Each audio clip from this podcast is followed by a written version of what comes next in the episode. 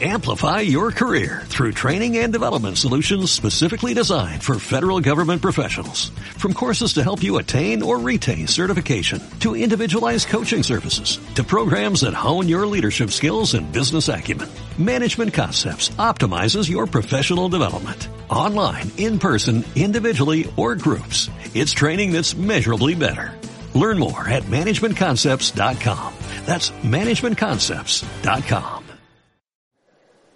Bien, le, puse este mensaje en Mami Google porque quiero contar un poquitico de la historia nuestra, la historia negra, caballero. ¿Cuántos en en su casa tuvieron biblioteca? Estoy hablando de antes del internet. Hagan así para que los que no saben de qué estoy hablando se... Ok, listo. ¿Cuántos de ustedes vivieron que llegaba el señor que vendía enciclopedia a la casa? Ok, listo. Ahora pregunto, ¿cuántos ahora mismo, ahora mismo tienen biblioteca en su casa? Levanten la mano, ahora sí. No, pero estoy hablando, yo, no sé si, quiero hacer la aclaración. Cuando yo era un niño, la biblioteca de mi casa era toda una pared llena de libros. No era, un, no era una cosita así, una, un estantico con tres, con 20 libros. Le estoy hablando de aproximadamente como 300 libros, una cosa impresionante. ¿Cuántos ahora mismo tienen una biblioteca así grande? Ok, dale. Una, dos, ok. Perfecto. Bueno, le voy a contar para los que no entienden. Antes de Internet, cuando el tirano mandó, o sea, cuando las mamás eran mamás de verdad, y uno no sabía algo, lo normal era que uno le dijera, mami, ¿qué es perestroika? Hay unos que ni saben qué es la perestroika, ni quién es Gorbachev, ni nada por el estilo, ni la Unión Soviética, bueno, todo el asunto. Las mamás de antes eran como Google, literal, lo sabían todo. La perestroika. Entonces, las mamás, en el caso mío, mi mamá no me decía enseguida cuál era el concepto, sino que me decía, no sé lo que es la perestroika con Gorbachev y todo el asunto, y yo, un peladito, y yo decía. Y esta era la frase que siempre decían, vaya a la biblioteca. ¿Y qué hacía uno? Uno iba a la biblioteca, ¿se acuerdan? Y ahí estaban. ¿Quiénes estaban? La Lexis 22, ¿se acuerdan esa? el mundo de los niños. Tenía un jueguito, ¿se acuerdan que tenía un jueguito bien chévere que uno iba de página en página cruzando un laberinto, era bien chévere? Eh, y la más chiquitica, le digo, la más chiquitica que había en la casa era el pequeño Larus, ¿se acuerdan? Que era el diccionario.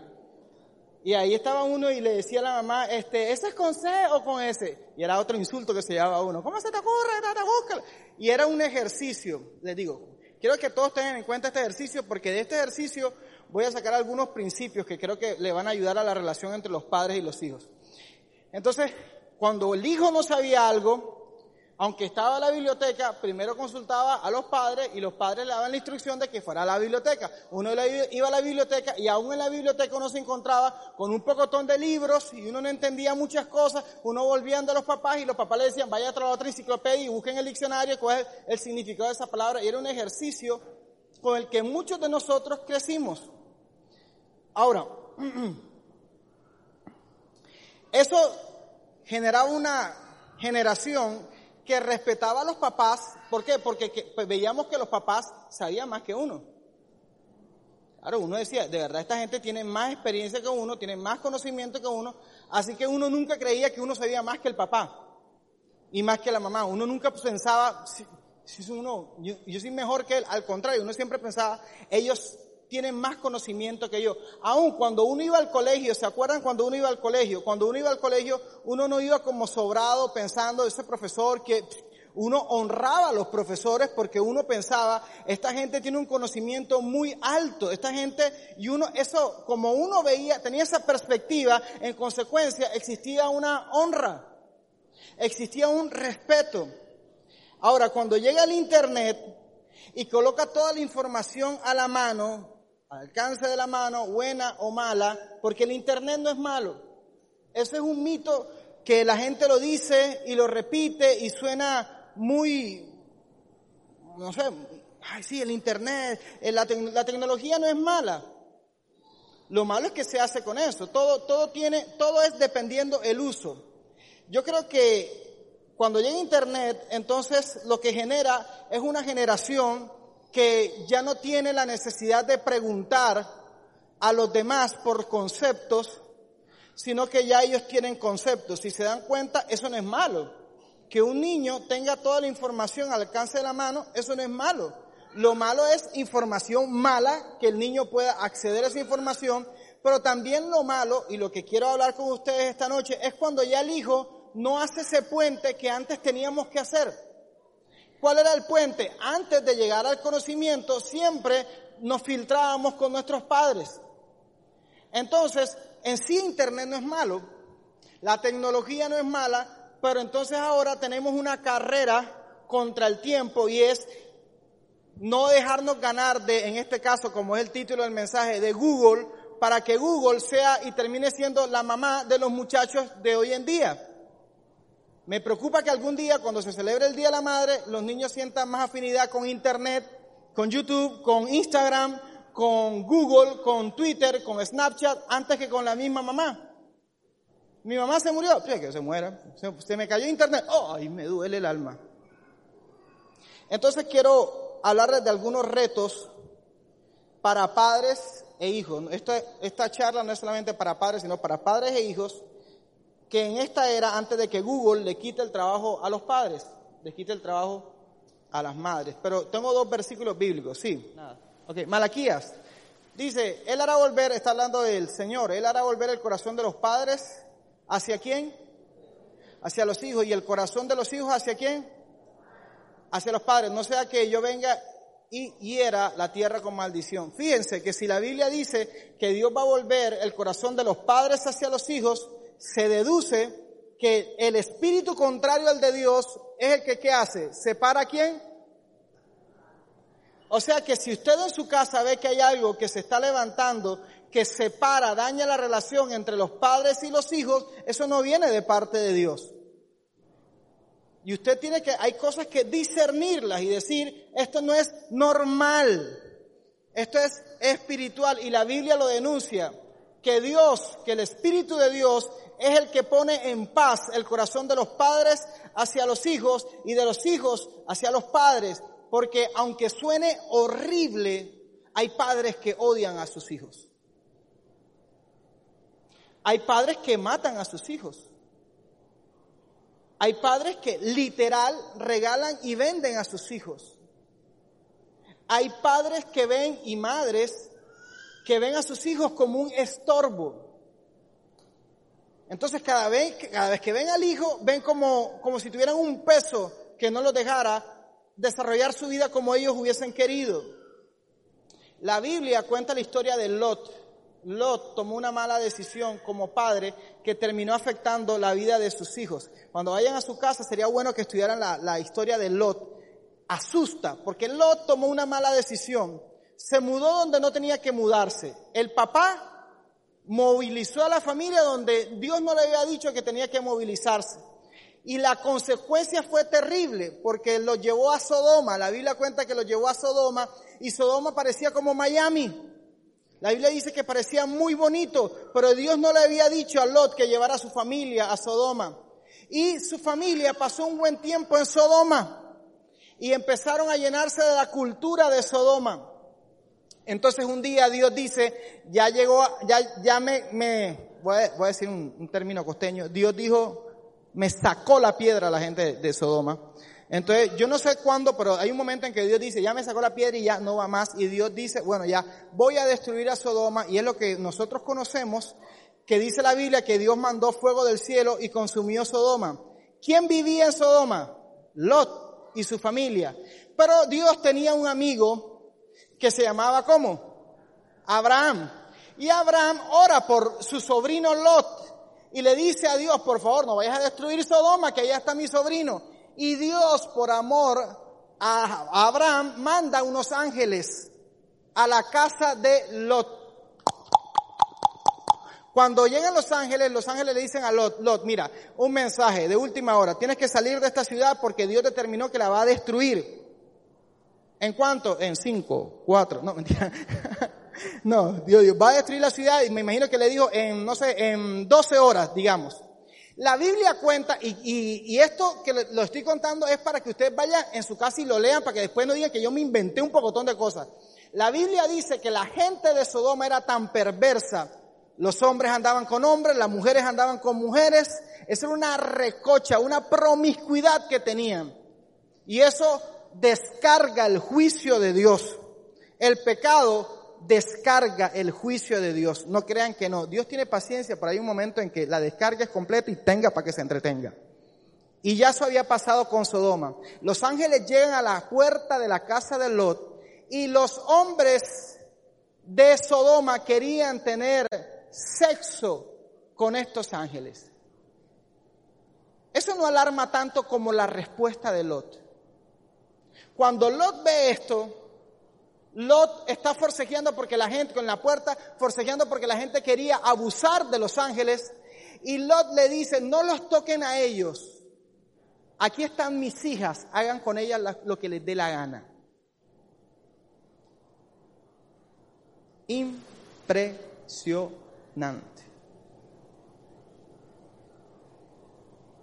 Como un hombre que conocía a Dios, el contexto lo afectó tanto que él pretendía tener un contacto con Dios y al mismo tiempo vender sus hijos al mundo porque Lot no rechazó a los ángeles.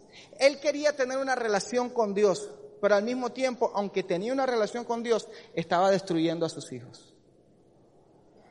Los ángeles, dice la Biblia, que no sé qué hicieron, pero la gente quedó ciega ahí mismo y la gente como que se fue espantada.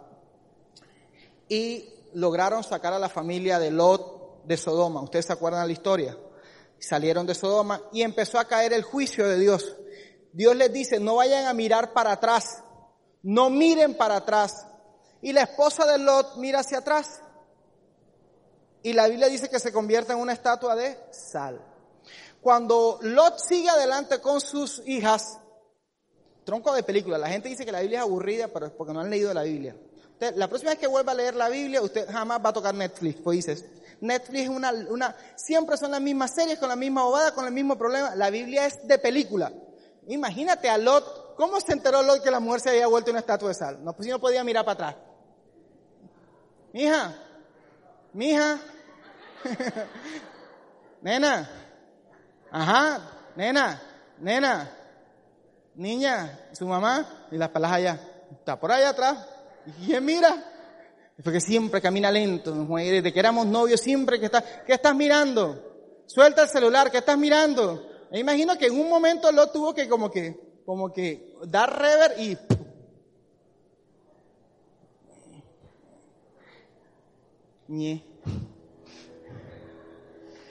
Y la Biblia dice que Lot, el corazón de Lot se llenó de tanto miedo y de sus hijas que se fueron y se escondieron en unas cuevas.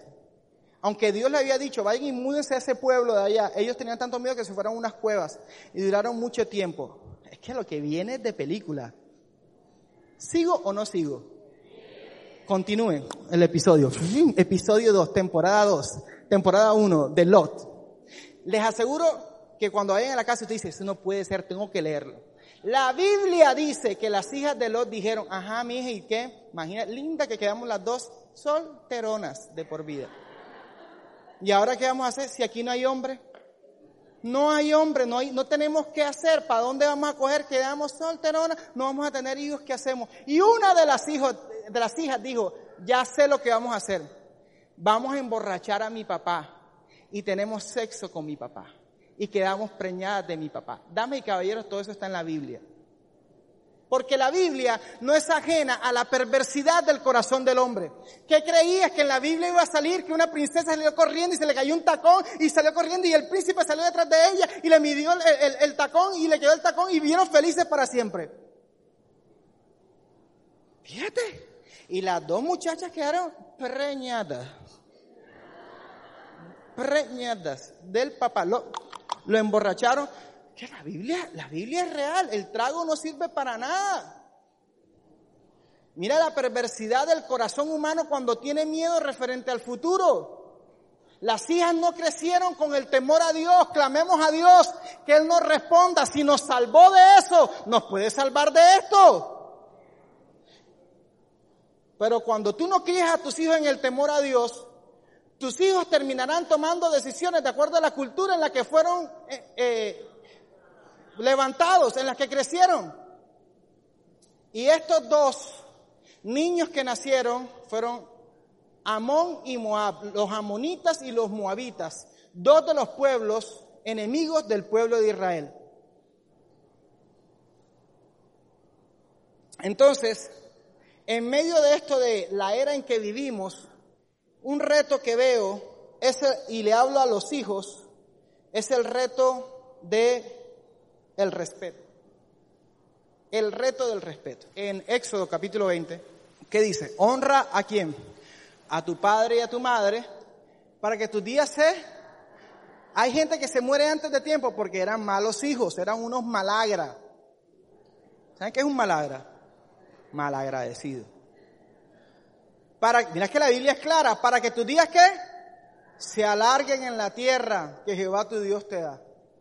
Ese es un mandamiento. Y usted tiene que saber algo, la palabra de Dios es la palabra de Dios. Es más que la palabra de Petro o de Duque, es la palabra de Dios. Sí, porque un candidato en campaña dice, yo les prometo que voy a polarizar Barranquilla. Ahí va la gente. ¡Ah! La Biblia dice que Dios no es hijo de hombre para que mienta, ni para que se arrepienta. Si Dios dice algo, Él lo cumple, Él es veraz. Y ese es un mandamiento, no es como que si a ustedes les parece, honren a padre y madre. No, Dios está diciendo, mira, honra a padre y madre para que te vaya bien. O sea que hijo malagra, hijo que no honra a padre y madre, no le va a ir mal, le va a ir mal. Muy mal. ¿Dónde te firmo, papi? Yo te lo firmo. Un hijo malagradecido le va mal. Y un hijo tiene que aprender, aunque la ciencia, la tecnología y la sociedad te digan, no tienes que pagar el peaje de respeto a tu papá, sigue adelante, consume la información que quiera, haz con tu vida lo que quiera, al hijo, el hijo inteligente y sabio le conviene, aunque los demás parece que fueran más rápidos, detenerse y buscar el consejo de sus padres. No creer que como tienen la información son más que el papá o que la mamá. Porque todos los que estamos aquí sabemos que el primer paso a la idiotez es pensar, yo soy mejor que mi papá. Pero cuando pasa el tiempo todos tenemos que bajar la cabeza y decir, yo soy peor que mi papá y mi mamá. Mi papá y mi mamá cometieron esos errores, pero ellos no tenían la ventaja que yo tenía. Por eso es que los niños ven a los adultos con una mirada arrepentida y triste y perdida. ¿Por qué? Porque muchos adultos quisieran devolver, el tiempo y no ser tan boca floja y criticar a los padres. Yo no voy a ser como mi mamá que se le dejó hacer de mi papá. Yo te voy a echar un cuento. No voy a ser como mi papá que era un borrachín que dejó a los hijos. Yo te voy a echar un cuento. Ay, yo odio a mi papá porque mi papá era un mal hombre, no, dejó a mi, papá, a mi mamá y a mis hermanos por esa mujer. Cuidado, tú te conviertes en la otra mujer. Lo dijo Rubén Blades, capítulo 3, versículo 8. La vida te da sorpresas, sorpresas te da la vida. ¿Verdad? Y les digo algo, no hay nada más feo cuando Dios permite que la misma vida te calle la boca. Y por eso Jesús dijo, el maestro dijo, con la misma medida que mides serás medido. Así que muchachito, muchachita, te crees muy teso, te crees que tú sabes todo lo que... Si tú no honras a tu papá y a tu mamá, tranquila. Tú, tranquilo. Tarde que temprano vas a tener que bajar la cabeza y decir. Y por eso el primer reto para los hijos, y esto nadie te lo va a aplaudir, y esto nadie te va a hacer porras. ¿Por qué? Porque uno tiene que entender que el mundo, lo que la Biblia dice, no lo patrocina. Hoy estaba escuchando en radio, estaban entrevistando a Juan Guillermo Cuadrado, que es un jugador de la selección Colombia. Él es cristiano y él tuvo una lesión hace poco que casi lo deja fuera de, del mundial. Entonces lo están entrevistando a él y él le dice, Juan Guillermo, ¿qué pasó? ¿A quién le agradece usted este, esta recuperación tan rápida? Y él dice, al Señor. El Señor fue el que me ayudó, el Señor. Y entonces el periodista le dice, bueno, evidentemente, además de Dios, ¿a quién le agradece? Dice, ah, bueno, sí, eh, a mi amigo que me ayudó con las terapias, a la gente que, al médico y todo el asunto. Dice, ok. Y otro periodista dijo, sí, sí, sí, pero aparte de Dios, si no fuera por la ciencia, esas cosas no se dan, esos milagros no se dan. Hay una tendencia en el hombre natural a no humillarse y reconocer que todas las cosas buenas provienen de parte de Dios. Por eso uno no va a encontrar películas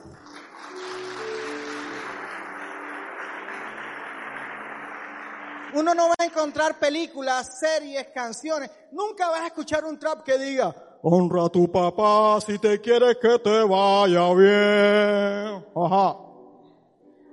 Obedece a tu papá, nena, no vayas para allá, quédate con tu mamá. Jamás. Porque eso es del mundo y las cosas del mundo van para el mundo. Las cosas de Dios, dice en la Biblia, para el hombre natural son locuras y no las puede discernir porque no tiene el Espíritu de Dios. Que si tú le dices a unos muchachitos que no tengan relación entre el matrimonio, te dicen, ¿qué qué? ¿Y entonces para qué somos novios? ¿Y qué vamos a hacer? ¿Jugar los chocoritos? ¿Qué vamos a hacer? ¿Pero por qué? Porque tratan de ver un concepto de Dios bajo la perspectiva carnal para poder entender esto hay que ser espiritual. Y entender, esto no es que me lo está demandando el pastor o mi mamá, esto es un mandato de Dios. Honra padre y madre, respeta a tu papá, respeta a tu mamá, aunque no sean buenos, aunque no, aunque no lo haya hecho todo bien. La Biblia no dice honra a tu papá si tu papá no se separó de tu mamá. Honra a tu papá si tu papá esto no, dice honra a tu papá. Honra a tu mamá. Eso lo dice la Biblia. Ahora, mis amigos, y le hablo a los padres, este asunto no hay un niño que venga con este paquete incluido, lo siento. Como pastor, me he encontrado que en consejería muchos padres llegan y me hablan y yo digo, pero bueno, el que creía o que cree ella que los niños no hay que enseñarles, hay que enseñarles. Y ese es otro reto. Y le hablo a los padres, el reto de instruir. Hay padres que creen que el hijo va a salir hablando, que el hijo va a salir caminando, que el hijo va a saber, no, no, todos lo saben, y les da rabia. Es que ese niño no, arregla la cama. ¿Y tú crees que algún día, es que a alguno de nosotros nos gusta arreglar la cama? No. Uno puede tener 80 años y uno se levanta y uno ve la cama vuelta nada y uno. Echa para allá. Ah, tira ahí, estira ahí, tira ahí. con, la mujer única. Tira allá, tira allá, tira allá, pila, pila, pila, pila. Y si tú que eres viejo te cuesta arreglar la cama, ¿tú qué crees que tu hijo van a hacer diciendo, sí, papi, qué alegría arreglar la cama? Siempre soñé con que mi vida iba a ser feliz arreglando la cama, limpiando el baño, arreglando y colaborando y estudiando y haciendo todos mis deberes. Pues no. Entonces, si el hijo tiene que detenerse a la velocidad que el mundo lo impulsa, el papá tiene que acelerar para metérsele en la vía. Porque si no, si el papá no se le mete delante a los hijos, y hablo, cuando digo papá es papá y mamá, el pelado no lo va a aprender nunca. El papá tiene que instruir al muchacho y a la muchachita, eso hay que enseñárselo. Usted no se levanta a la hora que se le da la gana. Usted no se duerme a la hora que le da la gana. Y eso es desde que están recién nacidos. Porque desde que nacen, si un niñito no se, no se disciplina, son unos terroristas talibanes. Son unos Bin Laden. Es verdad. Y hay padres que, ¿sabes? Que, que es que no dormimos. ¿Y por qué? Porque el nene no, no, no duerme. La Biblia dice, eso está en Proverbios, la necedad está atada al corazón del niño.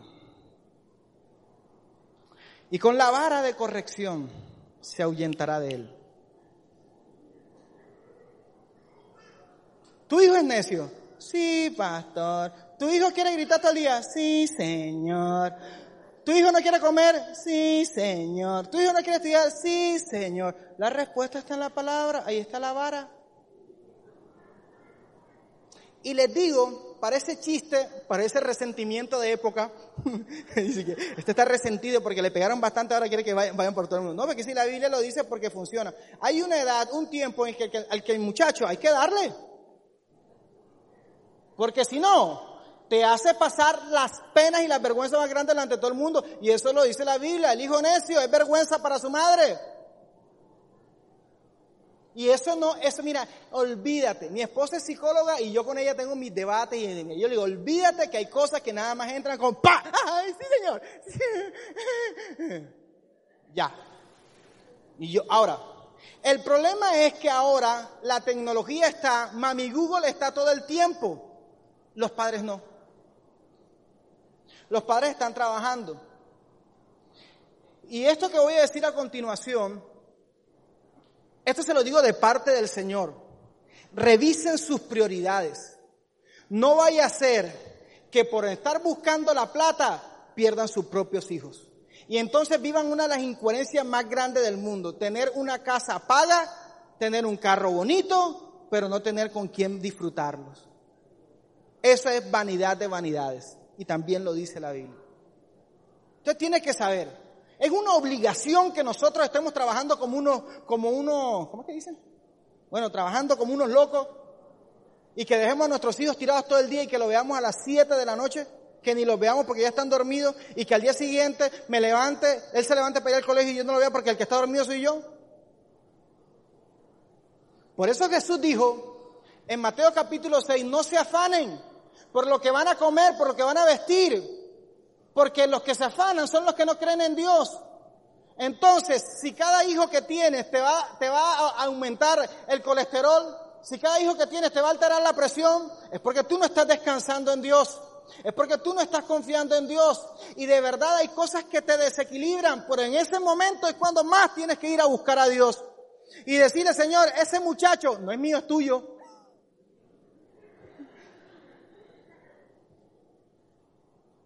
Pero el papá tiene que adelantarse, correr, y esto le hablo desde temprano, entre más, más pequeñito, mejor. Hablarle en tiempo y fuera de tiempo. Porque la gente se sorprende. Ay, ¿cómo es de chiquitico y cómo aprende esto? Pues enséñale lo bueno, enséñale los principios y los valores de la casa. Enséñale cómo se utiliza el baño, cómo se levanta la tapa. Enséñale que no todo, que tú no vas a ir detrás de él como una aspiradora arreglando todo su desorden. Enséñale sobre todo a su hijo lo que dice Eclesiastés capítulo 3. Todo tiene su tiempo. ¡Ah! Es que quieren jugar a todo el tiempo. Tienes que decirle, todo tiene su tiempo. Pero para tú enseñarle a tu hijo que todo tiene su tiempo, el primero que lo tiene que vivir eres tú. Porque si tú como padre tienes una mazamorra de agenda, entonces ahora tú le vas a decir a tu hijo, pero qué irresponsable eres tú. ¿Qué, qué, qué, qué, estás loco? ¿Qué hace con tu vida una mazamorra? Y les voy a decir algo, una diferencia bien grande entre esta generación y la generación de antes. Nosotros antes veíamos los errores de nuestros padres, pero no los callábamos. O sea, uno al papá no le respondía, ni a la mamá. Los pelados de ahora sí. Y cuando tú le digas a tu hijo, ay, que tienes una la vida desordenada como una mazamorra, eh, el peladito te dice, igualito a ti. Entonces, esto me lleva, claro, ¿cómo yo no iba a respetar a mi papá y a mi mamá si yo veía a alguien que estaba por encima de mí? Y esto es algo que el papá nunca tiene que dejar perder el respeto de los hijos. Enseñarle a respetar, enseñarle a honrar a la autoridad.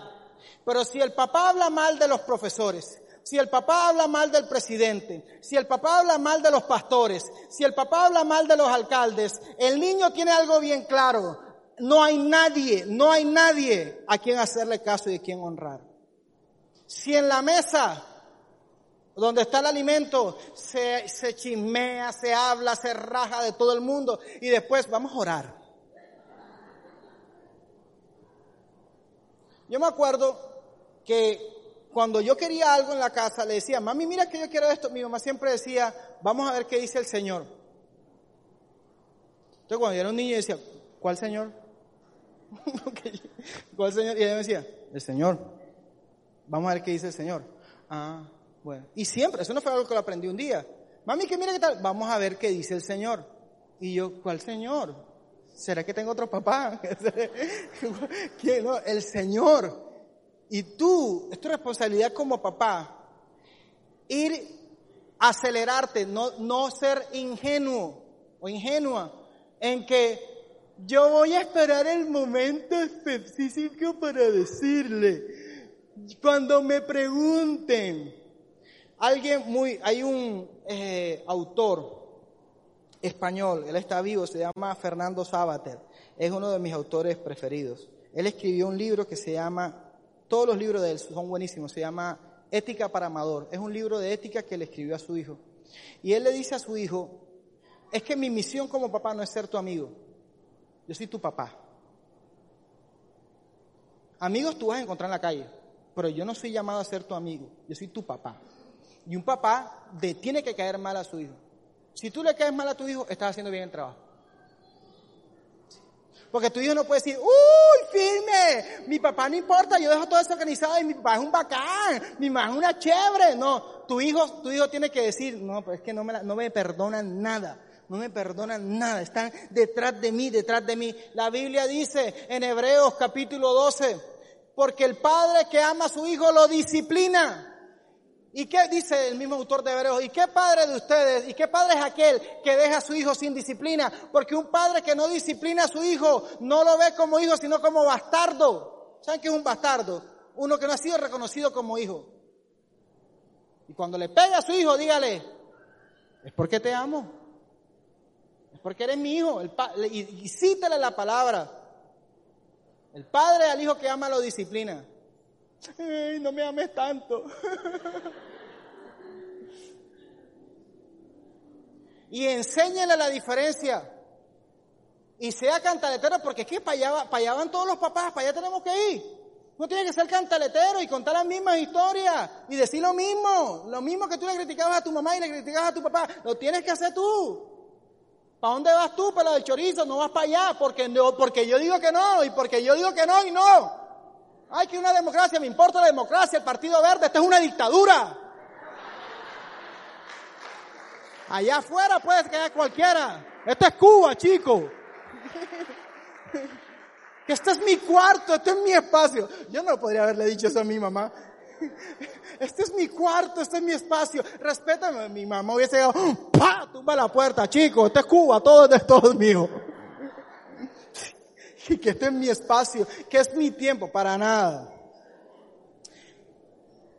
Entonces, así como el padre tiene el reto de, enseñarle al hijo el valor de aprender. Tienes que tener un momento donde tú le enseñes a tu hijo y sepas y tengas bien claro los valores que le estás enseñando a tus hijos. Otro reto es el reto de la confianza. Y este le pega a tanto a padres como a hijos. Porque un, hijo tiene que tener la confianza de poder y preguntarle a los, a los papás las cosas que ellos no entienden. Miren, cuando un niño es chiquitico es bonito porque no habla. Después es bonito porque habla y hace ruidos pero no se entiende. Después es bonito porque dice sus primeras palabras. Después, este es el momento donde los padres dicen, es rebelde. No es rebelde, está opinando. Eso no es malo. Es que el niño está diciendo, la verdad es que a mí no me gusta esa alfombra roja. Eso no es rebeldía, eso es opinión. ¿Y qué hay que hacer con eso? Ok, instruirlo, decirle, ok, ¿por qué no te gusta? Y saber, ok, tal, ok, perfecto. No decir, opinó, y cada opinión del pelado censurarla. Porque entonces, ¿qué pasa? El pelado crece y no tiene confianza para hablar las cosas que tiene que hablar y preguntar. Porque si un muchachito en esta época dice, es que yo no sé si soy hombre o soy mujer, Dios te libre de esa pregunta. A ti te conviene que quien le haga esa pregunta sea a ti y no al compañero del curso o a la vecina, sino que tenga la confianza. Y para eso el papá tiene que generar. El hijo tiene que tener la capacidad de ver en su papá una bendición de parte de Dios, no una maldición. El hijo tiene que empezar a creer Dios puso estas personas por encima de mí. Voy a ser sensato, voy a usar a estas personas para mi bien. Voy a usar su concepto, pero también ahí donde el padre tiene que generar un ambiente de confianza y ser sabio en cómo va a responder las preguntas, porque si un hijo te pregunta y te sale con un chorro de baba, ¡ay! Está endemoniado. El anticristo, ¡ay! ¿No? ¿Qué tienes que hacer? Canalizarlo. Ese es un reto muy importante. Durante mucho tiempo los padres no le hablan a los hijos de sexo. Tienen que hablarle a los hijos de sexo. Porque si hay algo que está bombardeando el ambiente y la sociedad es el sexo. Y si usted no lo sabe, las canciones no son como las de antes, de quisiera pasar la noche contigo, quisiera ser el mejor amigo de tu almohada, quisiera que viéramos la luna y las estrellas, que todos nosotros sabemos que no van a ver las lunas y las estrellas.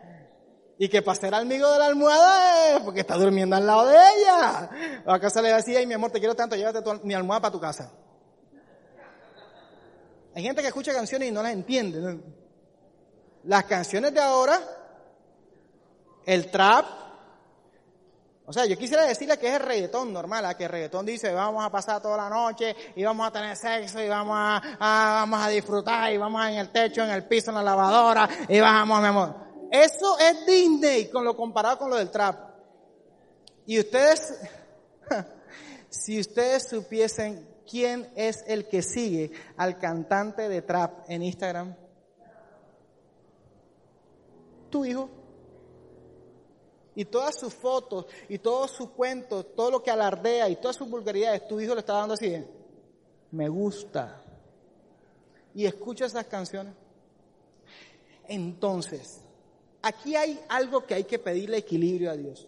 Porque si es verdad que tú tienes que ser un papá amoroso, un papá chévere, una mamá amorosa, que abraza a tu hijo y lo entienda, pero también tiene que haber como una mezcla de fiscalía, CTI, algo así por decir.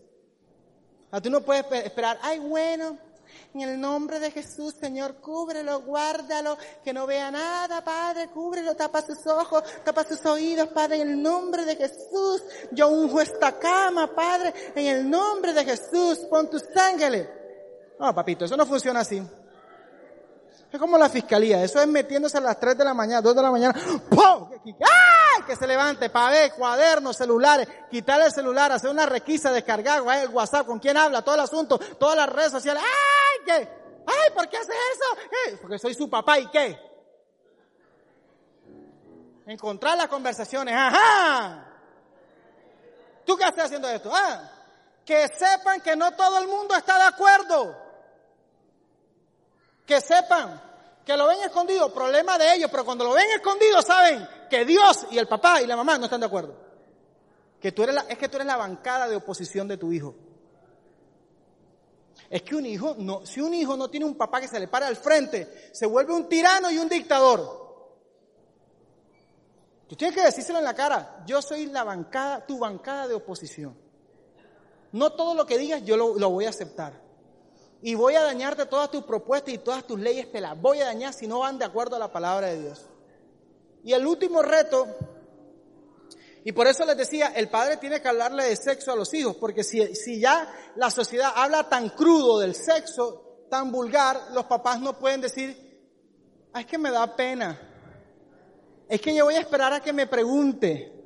Tienen que enseñarle por dónde le entra el agua al coco. Hay gente que no sabe por dónde entra el agua al coco. Tienes que decirle a tu hijo o a tu hija, esto funciona así, para que cuando otro le diga, diga, ah, sí, ya yo sabía. Para que no se asombren, diga, sí, ya yo sé, ya yo sé lo que tengo y lo que sé. Mira, usted es un hombre porque tiene esto y tiene esto, y esto sirve así, esto es así, ta, ta, ta. Ah, y usted es una niña porque usted tiene esto y tiene esto y tiene esto y tiene esto. Esto es así, esto es así. Hay gente que va a decir que esto sí, pero esto no es así, porque la palabra dice así, ta, ta, ta. Ah.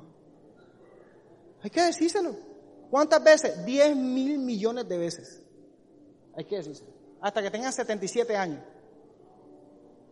Decírselo. No, eso no está de acuerdo a la palabra de Dios. Y para eso son los papás. Y para eso son las mamás. Y por eso eh, hay papás que dicen, ah, cuando ya se gradúen de la universidad ya cumplí como padre. Pues no. Pues no. Todavía tú tienes que estar ahí. María era virgen, pero no era boba. La Virgen María, ¿se acuerdan? El ángel llega y le dice, salve muy favorecida, el Señor es contigo, bendita tú entre todas las mujeres y el fruto de vientre, amén. María, que no era boba, era virgen y era una niñita, muy joven, le dice al ángel, ay, ¿tú por qué me saludas así? Porque todo el que te saluda bien quiere un favor. Hasta en la Biblia está, y hasta Dios lo aplica. María le dijo, ay, usted señor, ¿y usted por qué me saluda así de bonito? ¿Usted qué, favor, qué quiere de mí? Que salve muy favorecida. ¿Cómo así? ¿Qué quiere de mí? No, entonces el ángel dijo, no muchacha, cálmate. Lo que pasa es que Dios tiene un plan contigo. Dios te ama, tiene grandes planes contigo. Sí, ¿cuáles son esos planes? No, que Dios quiere que tú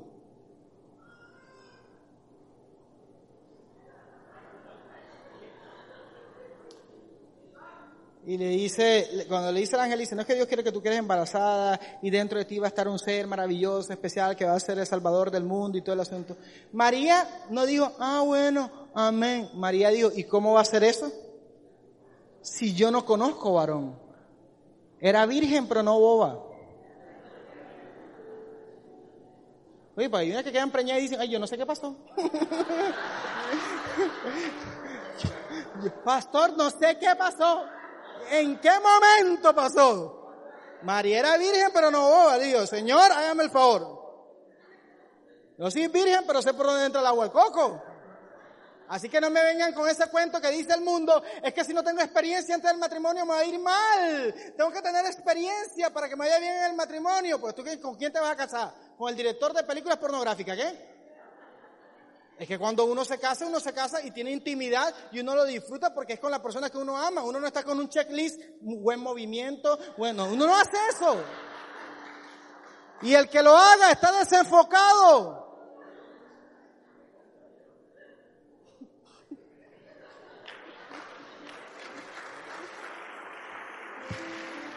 Ya.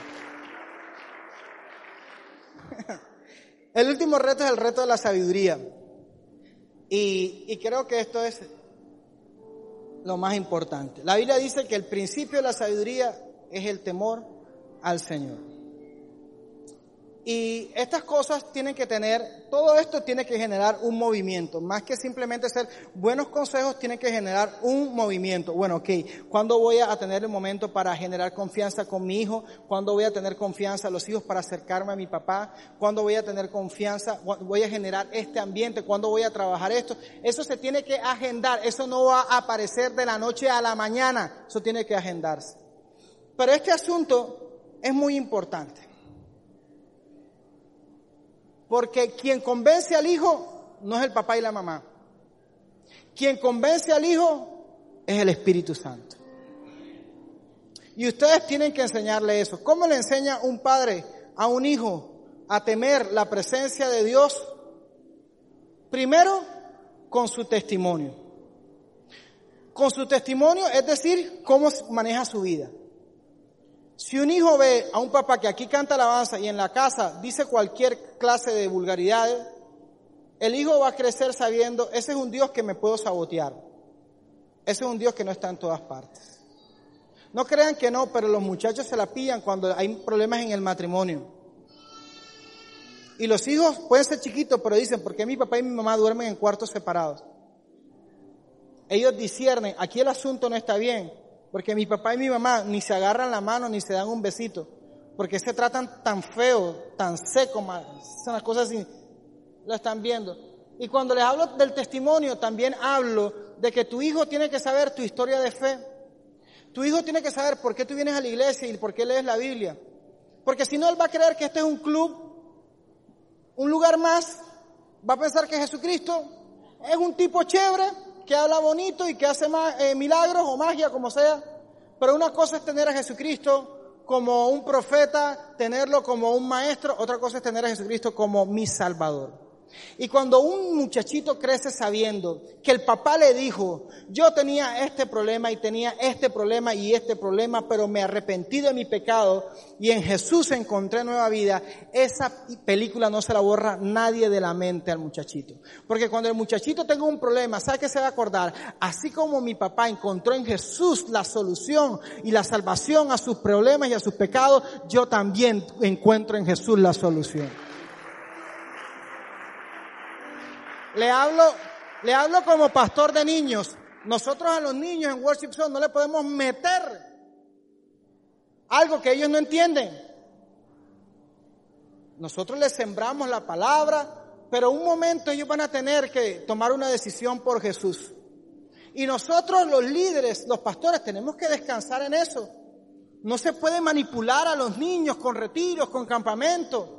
Por eso es que en el campamento, yo, mi expectativa es que ellos, ellos estén ahí y reciban la palabra de Dios, pero no va a ser como que magia y el niño, no, va a crecer y va a tener que enfrentar los mismos retos y va a tener que tomar una decisión. Y ni tú, ni el mejor papá del mundo, ni la mejor mamá del mundo podrá evitar que sus hijos tengan una crisis de fe. Pero ¿qué van a hacer tus hijos cuando tengan una crisis? Lo que vieron en su casa. Cuando yo vi, cuando estaba viendo con mi esposa por aquí un apartamento al lado, cuando yo vi que una noche el inodoro empezó a botar agua y el baño se volvió una piscina, ¿qué fue lo primero que a mí se me vino a mi mente? La imagen de mi papá peleando con un inodoro en la casa. ¿Y sabes qué hice yo? Me tiré, me importó que era bien tarde en la noche y estaba toda esta parte mojada por el agua que salía y yo estaba ahí peleando contra el inodoro, porque de que lo arreglaba, lo arreglaba, porque eso fue lo que vi en la casa. Yo manejo como vi a mi papá manejar. Me pongo, manejo las manos como lo vi. Hablo y me gusta leer porque eso fue lo que me inculcaron en la casa. Y oro a Dios porque desde que, desde, es que a mí no me parieron en una iglesia porque no hay iglesia con quirófano. Y le oro a Dios porque todas las noches cuando éramos unos niños mi mamá nos sentaba nos arrodillaba, no era sentado, arrodillaba. A mi hermana Margarita, a mi hermana Paula Andrea eh, y a mí nos arrodillaba a orar.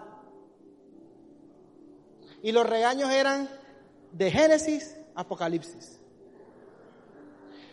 Tus hijos, cuando llegue el momento de la crisis, van a repetir justo lo que tú hiciste. Van a responder igualito. Y por eso, háblale sin pena de tu testimonio.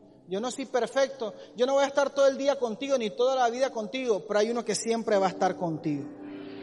Que ese es el Señor. Y tienes que decírselo. El Dios que me ha perdonado tanto, el Dios que me ha sustentado y que nos ha provisto y que no nos ha dejado pasar ni una noche sin comer, ese Dios está contigo. Búscalo por encima de todas las cosas. No importa, tienes que decirle a tu hijo, no importa que no estudies en la mejor universidad, no importa que no tengas el supercuerpo, no importa que no tengas los ojos verde niquelados, no importa que, que no, no, no importa nada. Busca a Dios que Él sea tu mayor tesoro.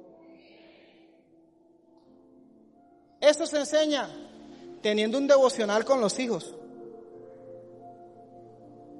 Un momento donde la familia se detenga. Es que mi hijo ya es grande. No importa, llámelo. Llámelo vamos a tener 15 minutos para honrar la presencia de Dios. Vengan, que se detenga todo el mundo. Vamos a invocar a Dios. ¿Qué problema tienes tú? ¿Qué problemas tienes tú? ¿Qué problemas tú? Vamos a orar por estas peticiones y vamos a orar a Dios. Que siempre esté encendida la llama del temor a Dios.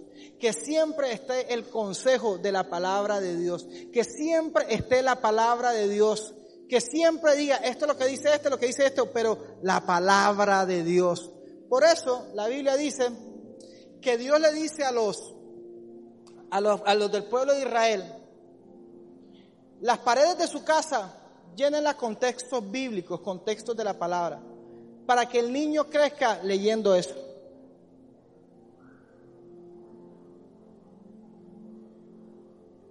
El cuarto de tu hijo Qué chévere que tenga Minnie, que tenga Barney, que tenga Winnie Pooh, pero ponle bien grande un versículo bíblico.